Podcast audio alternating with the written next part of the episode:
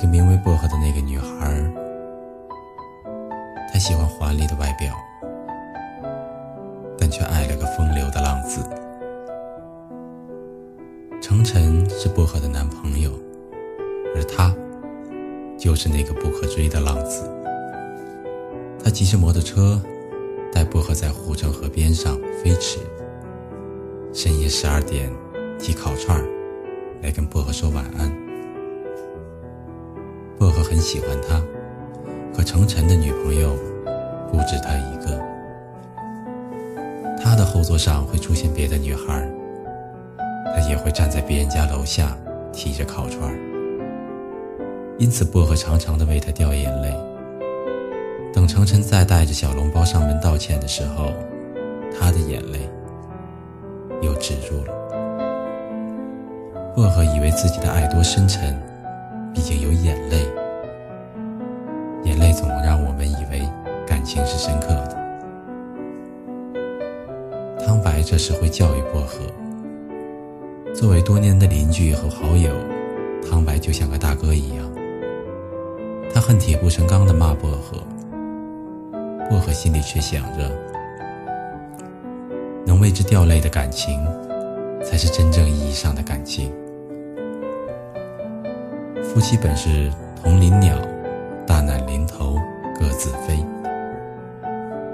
只是一起笑的爱情，未免显得浅薄。薄荷不清楚程晨是否喜欢自己，但他通过眼泪，确定自己是喜欢程晨的。汤白越说越气，最后总在薄荷红了眼的时候停下来。但薄荷红眼并不是因为他，他红眼是因为即使知道是自己爱程晨的，也仍然消除不了自己心里的委屈。和程晨这样的人谈恋爱，太透支薄荷对爱的信任。他常常是又痛又恨，而痛恨过后。又觉得离不开这样的感情。他知道唐白喜欢自己，可惜并不是每一份喜欢都能得到相同的回报。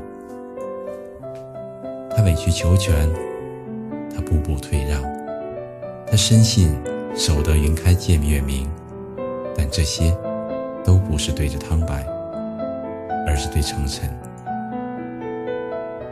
人就是这样。一面对别人冷漠无情，一面又期盼另外一个人对自己动真心。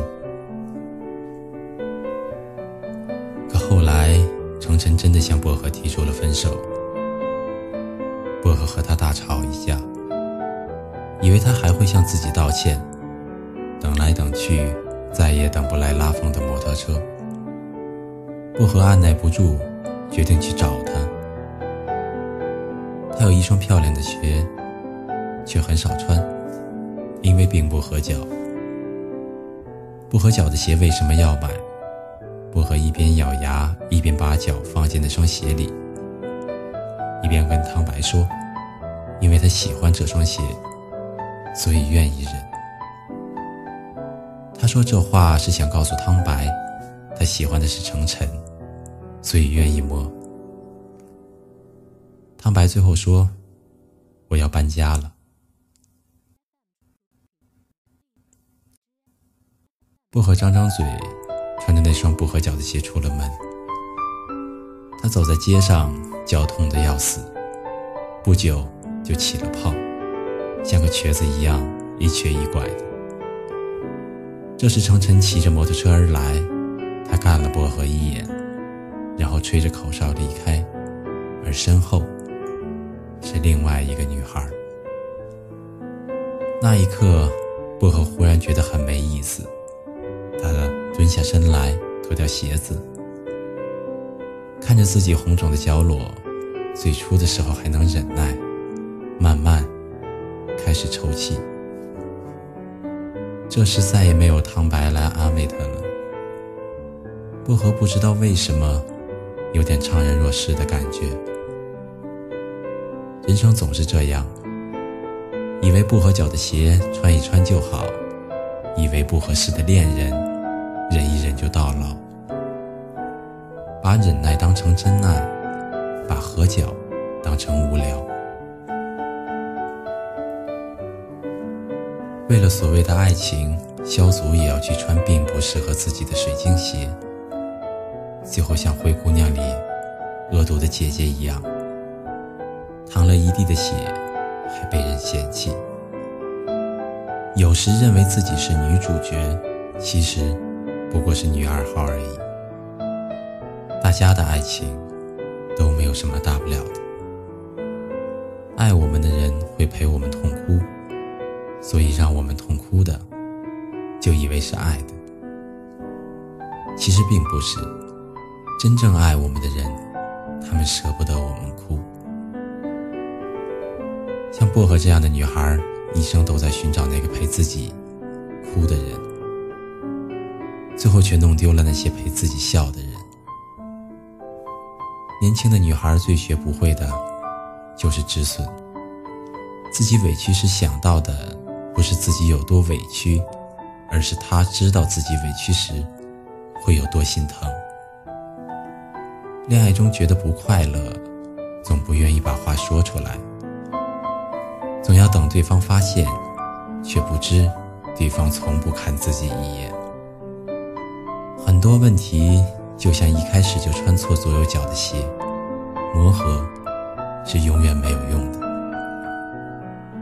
想驯服对方，让他为自己改变，可程程这样的男生是浪子，而浪子便永不回头。浪子只会靠岸，寻找一处休息的地方而已。有时并非错信努力会有回报，而是努力的方向错了。喜欢一双鞋子亮丽的外表，就要忍耐它的不合脚。含着泪说过的忍忍就好，最终化作一生都去不掉的血泡。倒不如承认自己肤浅，爱的只是皮毛。承认肤浅，最终知道爱肤浅的人，应该爱几分才好。这世上的男朋友和合脚的鞋子一样，并不难找。难找的是合适的，又具备大家喜欢的皮毛。可最终我们还是会归于生活。所以，外表甚至物质，不见得有多么重要。重要的是那颗心是不是能陪自己到老。那个人。能不能捧着花对你笑？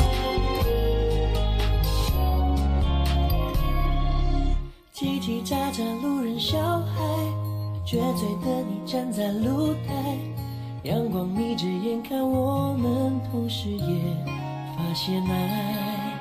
嘀嘀咕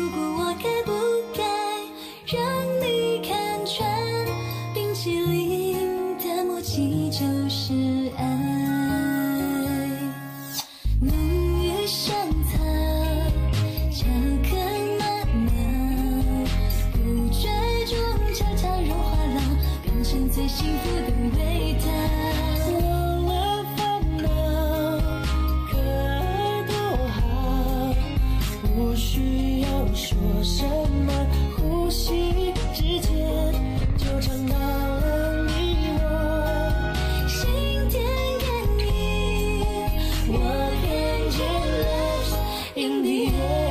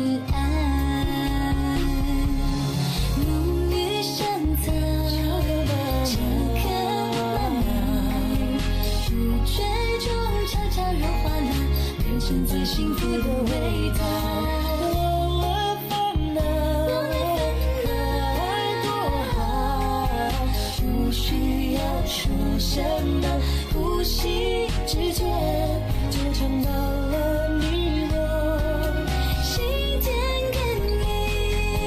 我看见了 in the air，就比他胡闹唠叨的越老，缘分来了，白梦谁也